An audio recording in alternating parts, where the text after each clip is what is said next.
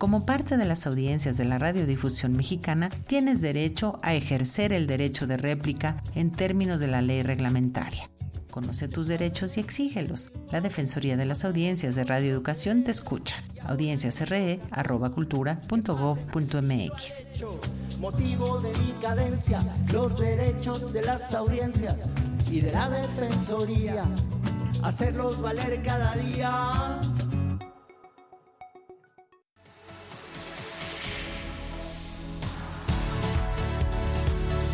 Defensoría de las Audiencias de Radio Educación. Estamos al aire para escucharte.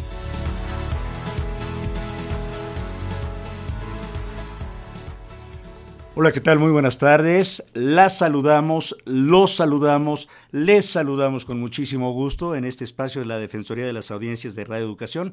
Mi nombre es José Ángel Domínguez y como siempre me da muchísimo placer saludar a la maestra Ana Cecilia Terrazas, la defensora de nuestra emisora Radio Educación. Contraviento y marea, mi querida Ana C.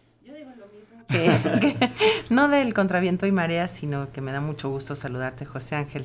José Ángel Domínguez y también a nuestras audiencias de Radio Educación. Los invitamos desde este momento a que se pongan en contacto. Tenemos unos cuantos minutos nada más, 27 minutos son realmente de programa.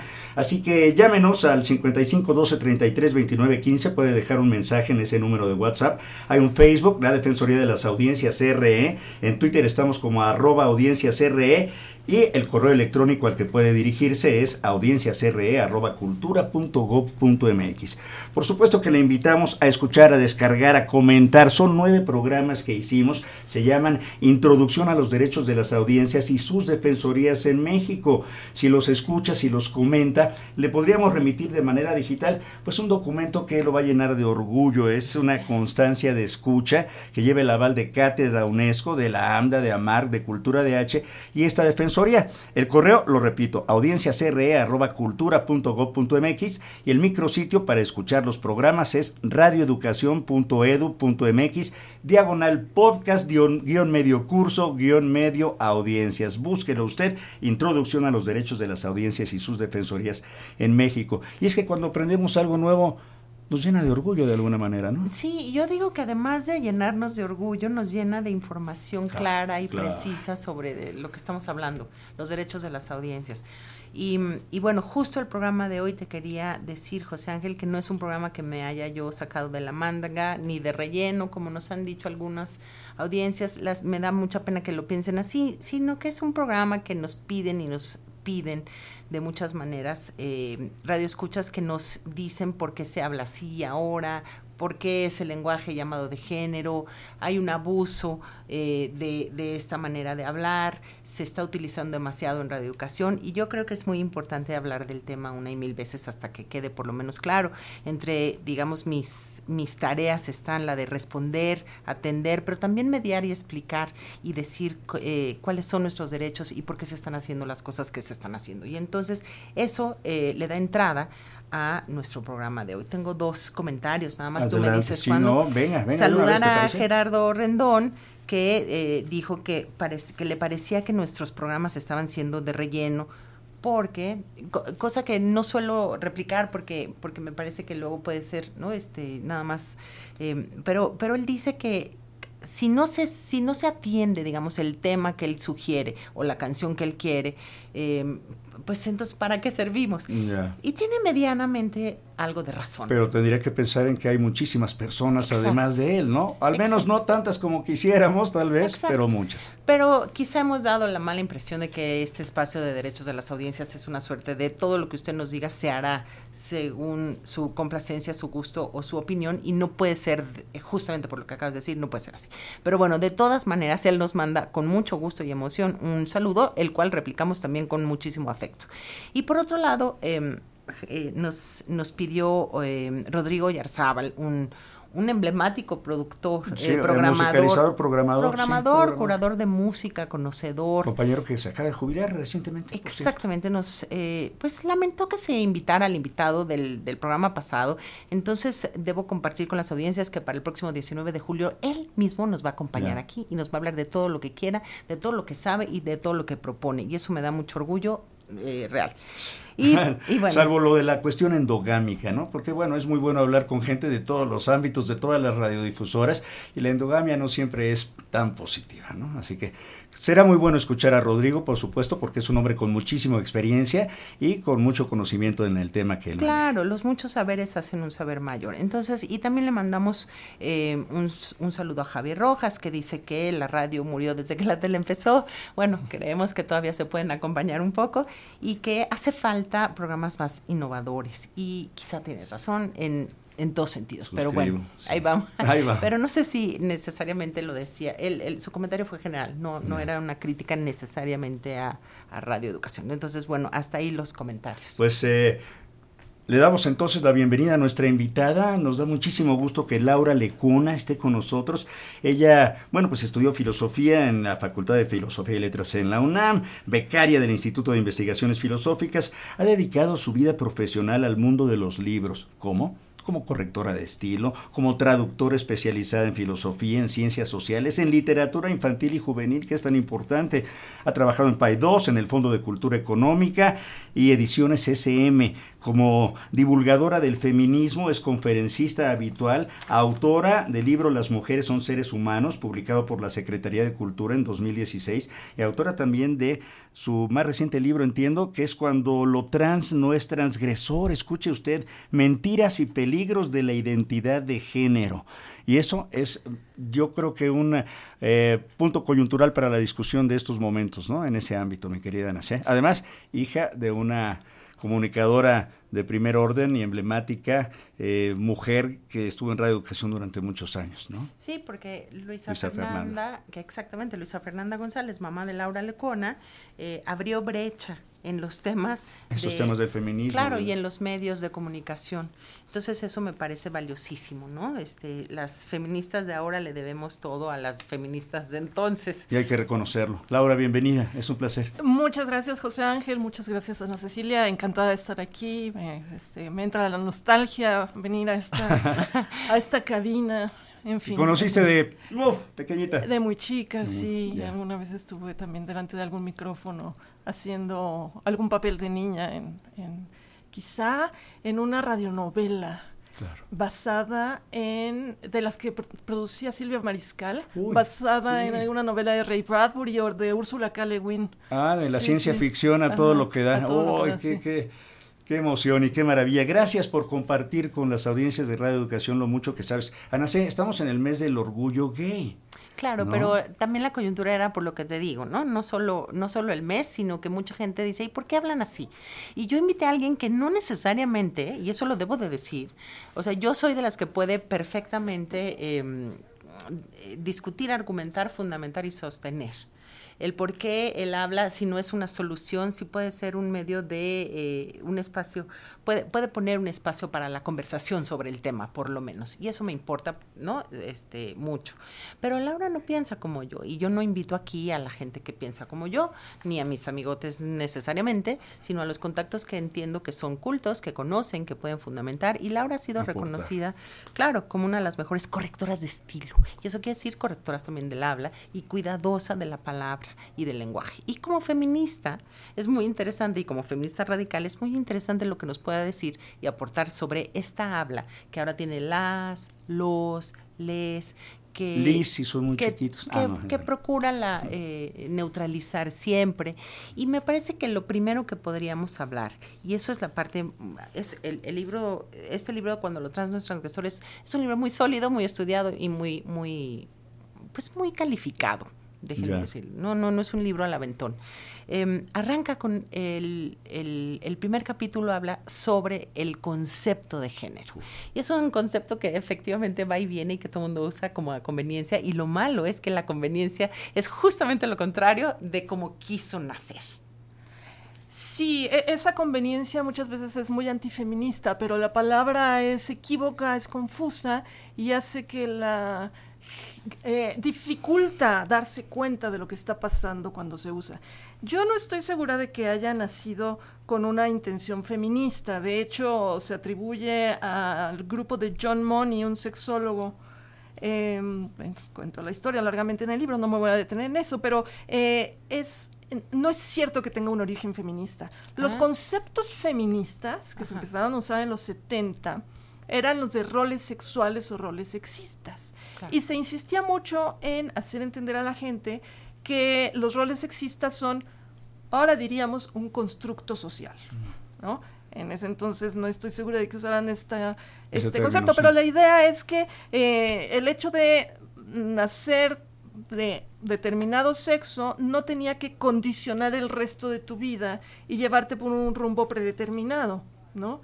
La idea de que una niña podía jugar fútbol y eso era no tenía nada de malo y podía aceptarse y nadie debía preocuparse porque un niño jugara a las muñecas o por el hecho de que un hombre fuera, yo siempre lo digo entre comillas, afeminado o una mujer, digamos, eh, Machorra, como se les machorra, decía, sí, ¿no? ¿no? O sea, eso no es problemático, no quiere decir nada, o sea, tu personalidad no viene atada a tu sexo. Esa es, digamos, la, la, la idea detrás de todo esto. Y... eh, De la palabra y- género específicamente. no, no de la palabra género, de la idea de que tenemos un, hay una cosa que son los roles sexistas y insistir en que esos roles no son algo con lo que nacemos, sino algo que va- vamos aprendiendo en nuestra vida en sociedad.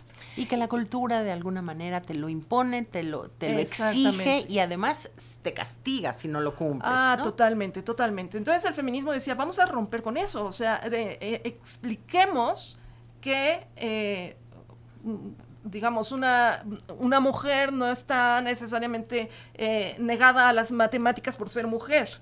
Hay brillantes matemáticas, ¿no? Que ese es un prejuicio que todavía hoy se tiene. Eh, en fin, esa era la idea, pero después de la, de la eh, plataforma de Beijing y la Conferencia Internacional de la Mujer en Beijing, la palabra género empezó a aparecer por todas partes. Y sí parecía ser como un sustituto de roles sexistas o roles de género. Entonces empezó a decir, hay que distinguir entre sexo y género. ¿No? Si antes era distinguir entre sexo y roles sexistas, empezaron a decir, ah, distingamos entre sexo y género. Y género se volvió la palabrita de moda. Que tendría que, que tendría que ser o sustituir a lo que dijiste hace rato, al constructo social, es decir, a esta exigencia social. Sí, que hasta ahí yo incluso decía, de hecho mi primer libro, pues sí, se dedica un capítulo a entender la distinción entre sexo y género.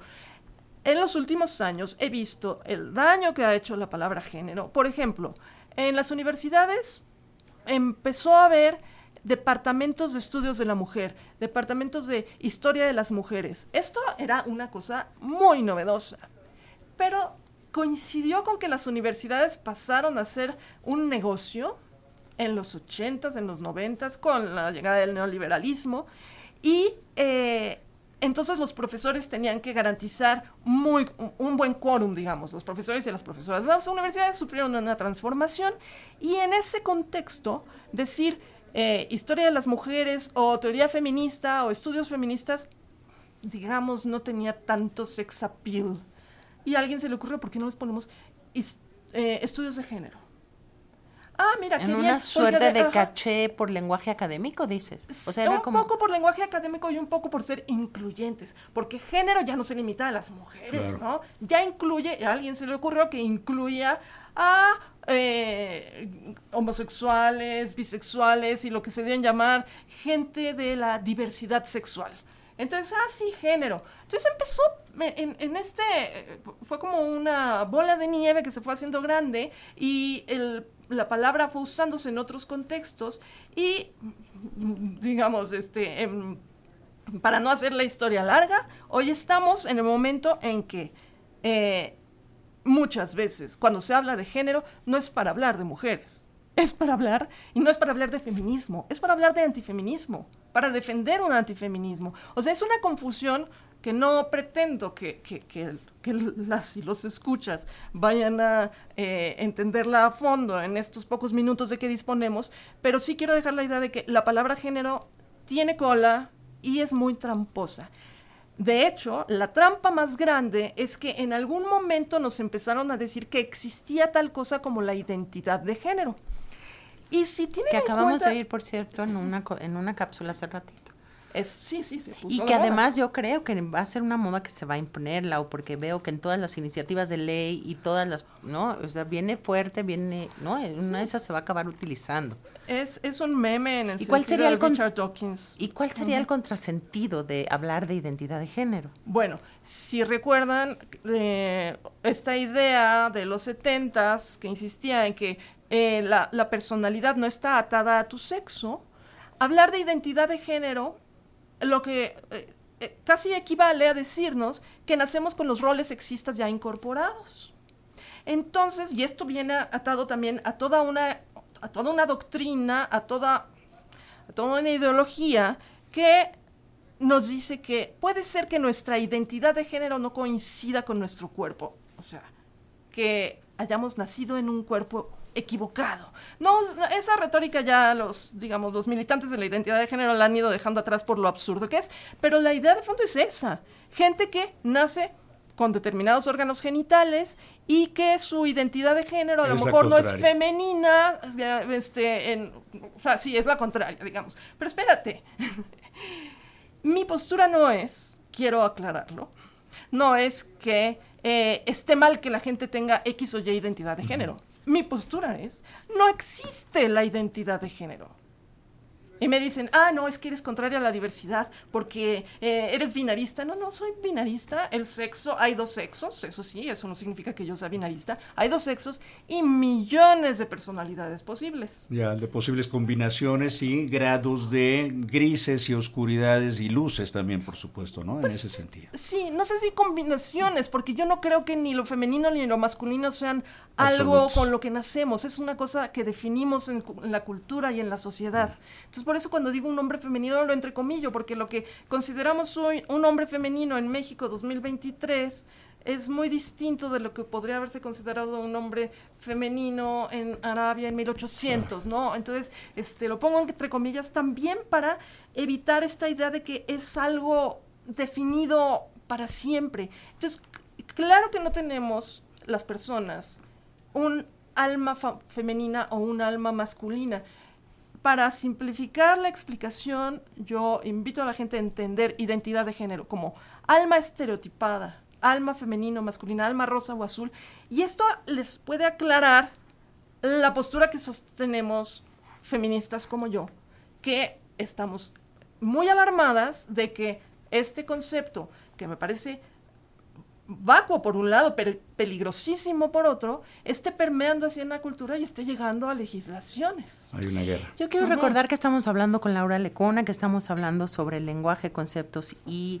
eh, Derechos humanos. derechos humanos y los derechos humanos también se empiezan a asomar o siempre se empieza se- siempre se- eh, digamos que la primera eh, punta del iceberg de los derechos humanos pues es el lenguaje y cómo se apalabra o cómo se cómo se apalabra para bien o para mal, de manera clara o de manera imprecisa, de manera transparente, bien intencionada o incluso tramposa o no necesariamente tramposa.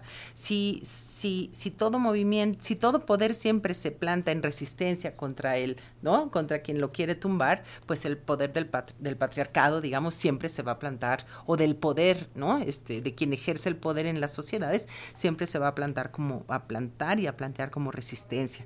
Quiero recordarles también que dentro de esta intención, por lo menos la radiofónica y seguro la de radioeducación y la de muchas personas eh, de incluir el les, las, los y luz y lo que fuera, está la intención inclu- inclusiva, se entienda o no, hayan leído o no, tengan las nociones o no de lo que está ocurriendo, no lo hagamos bi- bien o mal, es decir, el camino de la, eh, al infierno está empedrado de buenas intenciones y de conceptos que van mutando. Y a mucha gente les eh, eh, eriza, les eriza la y piel. he ¿eh? recibido muchísimos comentarios y por eso invitamos hoy a Laura Lecona y ahorita vamos a, a- a continuar con esto.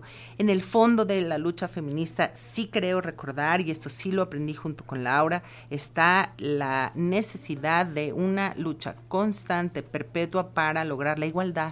La igualdad como personas, por eso el primer, el título primero es las mujeres somos personas, ¿no? Este, somos seres humanos. Y los seres humanos no quieren estarse eh, midiendo si tú eres mejor o tú eres peor, tú eres más fuerte o tú no eres o si tu identidad de tal o cosa es este preferente sobre otra, ¿no? Sí, claro, siempre decimos, si quieres, em, uses o no pestañotas, eh, ¿no? Este, de todas maneras eres una persona con los mismos derechos o queremos que todos tengan los mismos derechos y que no se les esté juzgando por la faldota. Eso es el constructo social.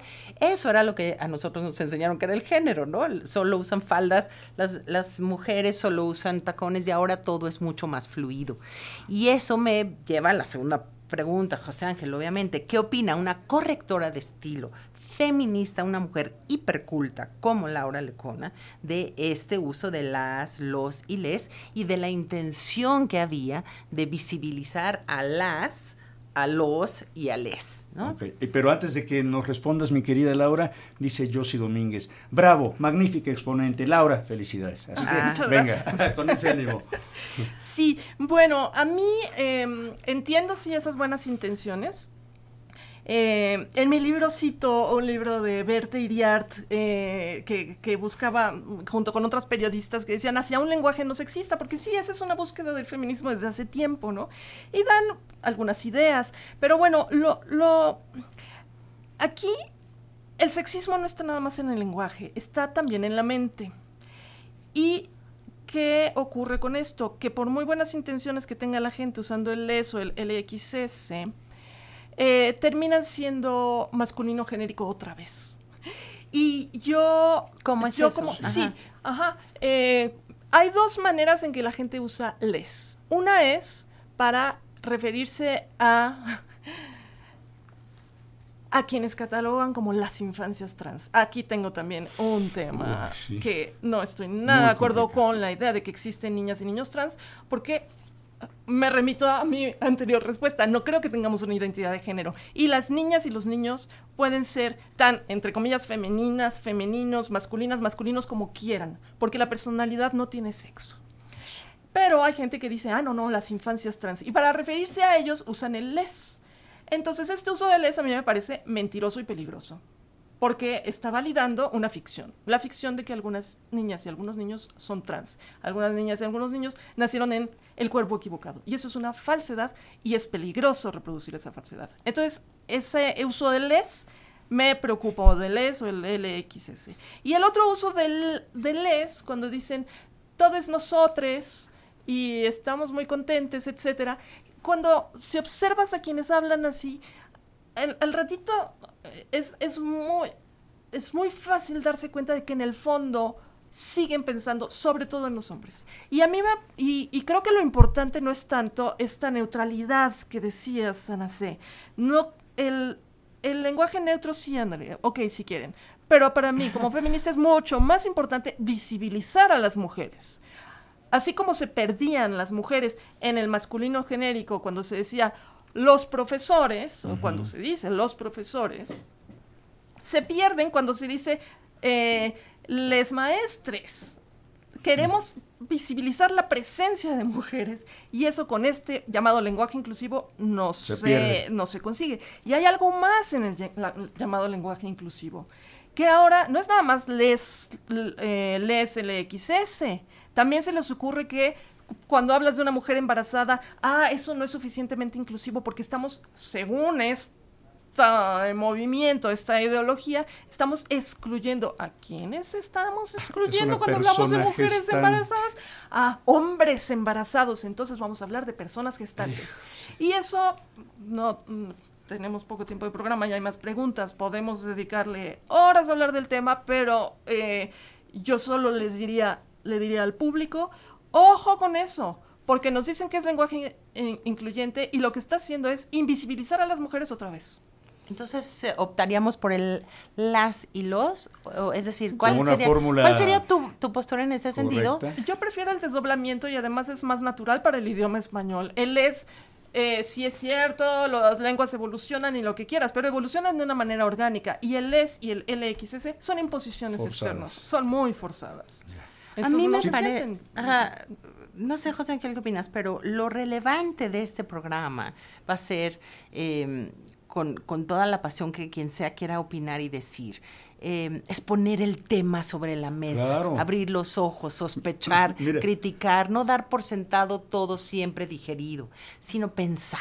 Dice Ruth Berezovsky, no entiendo, él, la, les, ¿no? Por ejemplo, y así estoy seguro que muchas personas, hombres y mujeres eh, de nuestras audiencias, también no entienden, están pensando por qué, por qué suceden estas cosas y por qué está evolucionando así el lenguaje, si es que es una evolución o a lo mejor una involución, ¿verdad? O una imposición más O- concretamente. ya. Ahora, Lau, yo me peleo mucho también porque ahora se está utilizando desde, por ejemplo, con el COVID, decía, la primer semana de vacunación. Pues no es primer semana de vacunación. No es en es- primera. es- en estricto sentido, desaparecemos la A o lo femenino hasta en el adjetivo calificativo del concepto. Sí, pero ese error eh, eh, eh, este, es de Y va a tiempo ganar- atrás. pero y puede tiene que ganar, ver- ¿eh? Tiene, no, tiene que ver con que en, en masculino no decimos el primero lugar, decimos el primer lugar. Entonces la gente que, que por analogía dice, ah, entonces es la primera, la primer dama, no la primera dama, La la, primera primer, lo que sea, ¿no? Sí, sí, sí. entonces hay una Desde cosa el periodismo somos muy peleoneras por el lenguaje, Ah, sí. eh, pa- por visibilizar a la mujer en el lenguaje. ¿eh? Eso, o sea, yo estoy en, de, yo vengo de ese linaje Muy de bien. periodistas que incluían la A, la La A y neutralizaban el lenguaje. De nuevo, detrás de todo eso está la intención de una lucha, que no es suficiente, no, pero la damos y el chiste es poner las palabras sobre la mesa. Tenemos un par de eh, eh, puntos de vista de nuestras audiencias. Blanca Irene dice, buena tarde, estoy de acuerdo con la ponente, ya que si tú abres cualquier libro de historia, por ejemplo, dice, el hombre a través de las etapas de la historia, bla, bla, bla, invisibilizan a las mujeres totalmente. Edgar Bennett, dice la filósofa Judith Butler, habla algo interesante al respecto. Gracias por tu aportación, Edgar. Sí, este... Eh, sí, bueno, eh, sí, coincido en lo de, se da la lucha, pero también hay que ser conscientes de cuando esta lucha que estás dando en realidad es contraproducente. Y yo creo que muchas mujeres que hoy en día están trepándose al feminismo, creyendo que el lenguaje incluyente, y ay, la inclusión, y lo trans, y esto y lo otro, y Judith Butler, este, en realidad están... eh, no saben para quién trabajan, están haciendo, creyendo ellas que hacen una lucha por las mujeres y están participando en el movimiento más misógino que haya existido sobre la faz de la Tierra, que es el transgenerismo.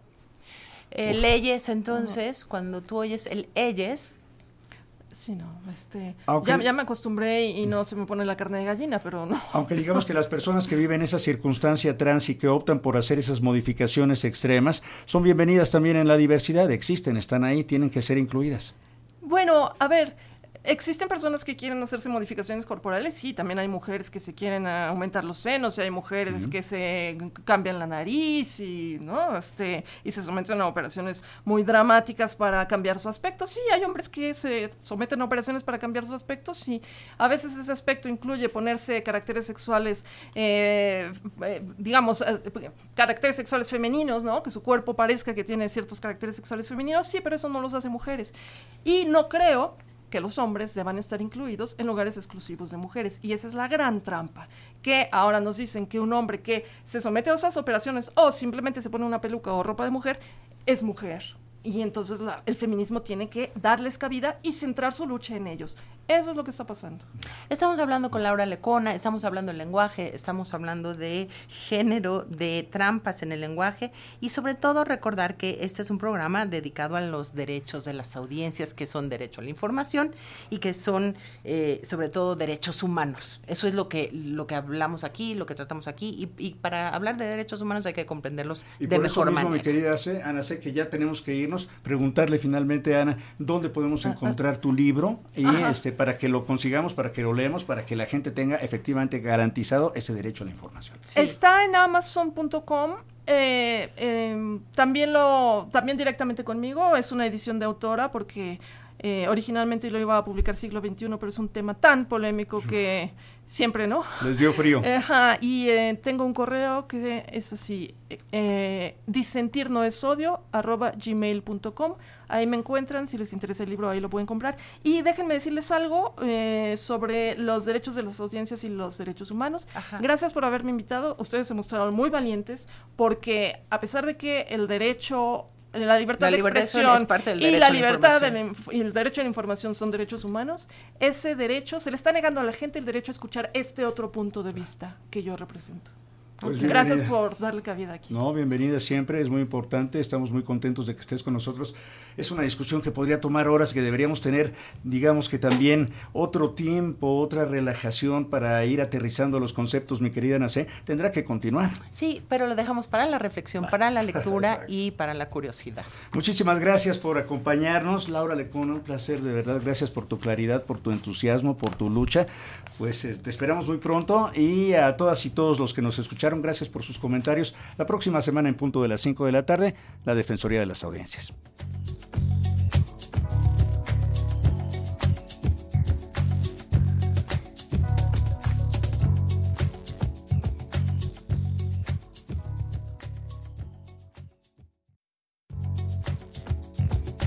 Como parte de las audiencias de la radiodifusión mexicana, tienes derecho a que se mantenga la misma calidad y niveles de audio y video durante la programación, incluidos los espacios publicitarios.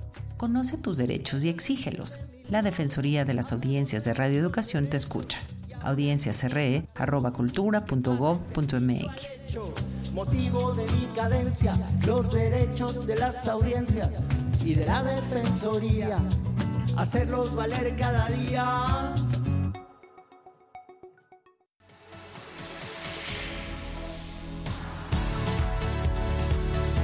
Defensoría de las Audiencias de Radio Educación. Estamos al aire para escucharte.